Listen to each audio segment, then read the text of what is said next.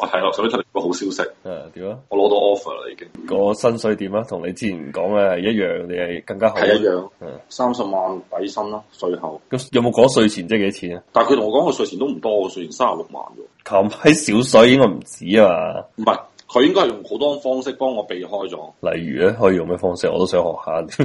唔係知啊，我去過先知啊。 跟住我哋嗰個俊哥咪講佢啲地產商好閪多古靈精怪嘢嘅，誒，啊但係呢個同你冇關啊啦，佢係你可以投錢入去，跟住其實有分紅嘅，哦嗰一啲亂啊，七八糟好閪多古靈精怪嘢嘅。就係業績嗰啲獎勵，佢冇同我詳細講，佢可能到時候發 offer 俾我先同我講，嗯聽日去做背景調查。俊哥有冇同佢講嗰啲業績獎勵有幾多啊？俊哥底薪同埋業績獎勵基本上一比一嘅喎，係啊，係咪啊佢我唔知啊，我其實我根本唔知佢佢底薪幾多，我都唔知。佢應該啲薪水同埋我講過一次，我哋喺養基嗰陣食飯嗰時講過一次，好耐之前噶嘛，唔係佢依家佢一升一職啊嘛，係咩？佢依家有自己嘅 office 啊嘛，我佢自己有間房㗎啦已經，係啊，佢有間房嗰啲好閪威㗎咯喎。我唔知啊，喺澳洲就好喺大先有噶，我以前坐喺 director 隔離，director 都冇房啊屌！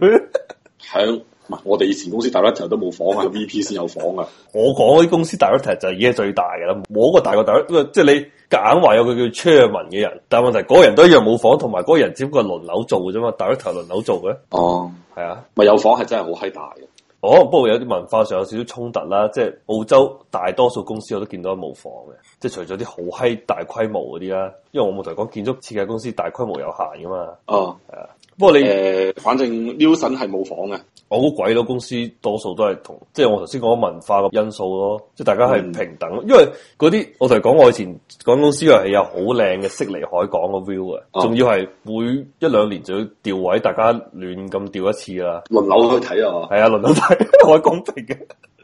誒，你頭先講話三十萬，即係月薪就兩萬幾啊嘛，係咪？兩萬幾咯，問翻即係之前喺微信問你問題，要呢一個數目喺一百個打緊工嘅廣州人入邊，係可以排到第幾？你覺得前十應該冇問題啊？前十蚊啦，前二十肯定冇問題啦。但係加埋啲古靈精怪嘢就我估得肯定前十㗎啦。唔係你應該冇乜古靈精怪嘢，有嘅，佢話佢有嘅。邊個係有啊？見工嗰個俾知 啊嘛因為我女朋友佢有一個同事就去咗做 財務，嗯，跟住就呢話係有古靈精怪嘢嘅。財務都有古靈精怪嘢，唔係嗰啲古靈精怪嘢就唔係話即係啲非法㗎啦，係真係公司佢創造俾你嘅咯，即係共同富有嘅一個 policy 嚟嘅咯。咁，如果公司業績唔好啊，點樣會共同貧窮啊？應該唔會嘅，不過屌乸聲，我而家攞到 offer，我而家麻麻地想嚟澳洲，但係可以肯定嘅就係我明年，如果我剔咗呢個 offer 之後，我明年三月份一定唔會，我一定唔會係明年三月份嚟咯，可能結咗婚嘅話佢去先咯，我遲半年過嚟定點咯，都唔一定嘅，你都未做，你做可能做三個月你就唔想做啊？你做過咩？你都未做過係嘛？呢類型嘅工我作，係爽啊嘅做甲方工，你媽閪我之前做咗七年地獄工好唔好啊？我而家做乜閪工都會覺得好閪美好啊！唔係啊，即係你同我嘅情況咪一模一樣咯。即係我哋以前建築設計公司，我而家我都係你，即係以中國嘅叫法都係叫甲方嘅。但係問題，如果你即係如果你做甲方，即係話你所有嘢都要你自己負責噶嘛，係啊你有好閪大壓力㗎。即係譬如以前我哋建做建築設計嘅，屌你老母，我想點樣設計點樣設計乜，我想點樣靚嘅點樣設計，最多就去到工程造價度就話，唉、屌你老母呢有啲有啲貴喎，你 cut 咁啲嘢係嘛？但係依家唔係啊，依家你想哇個圍欄可唔可以延長多十米㗎？十米錢喺邊度嚟啊？你用咩材料做圍欄啊？就屌翻你轉頭啦，好快！唔係我我以前都唔係啊，以前都唔係我想點就點嘅，以前係要點贏就要點嘅，知唔知啊？而且好閪多煩嘢啊！你啲煩嘢，唉，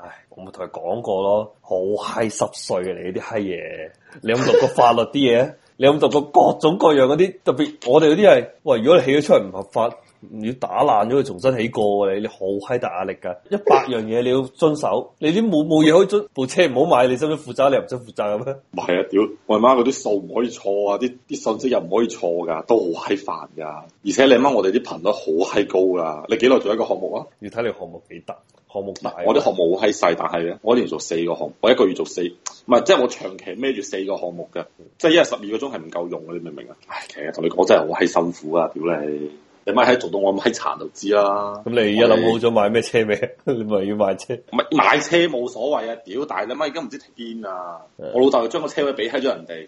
你咪去第度租個車位咯，跟住仲同我講話，你老味嗱，我一早喺出去啊，你買車都唔可以停我屋企門口啊，唔係你媽我同我兄弟你媽五十幾年嘅兄弟關係就你媽反面㗎咁啊咁樣，我心諗屌你老母親生而家 產， 屌你老母親生仔嚟㗎，而家產我係，佢就話你媽依家但你冇車你翻 唔到工喎，係嘛？係一定要買車嘅。或者租車或者不過呢啲再算啦，冇辦法㗎啦。你唔係因為你咁樣變咗，其實我成本會抬高好閪多啊！冇啊，你可以賣翻出去咁用完之後，唔我唔係話車嘅成本，係話你掹玩具停車嘅成本會抬高好閪多咯。你喺廣州定係喺第二個城市啊？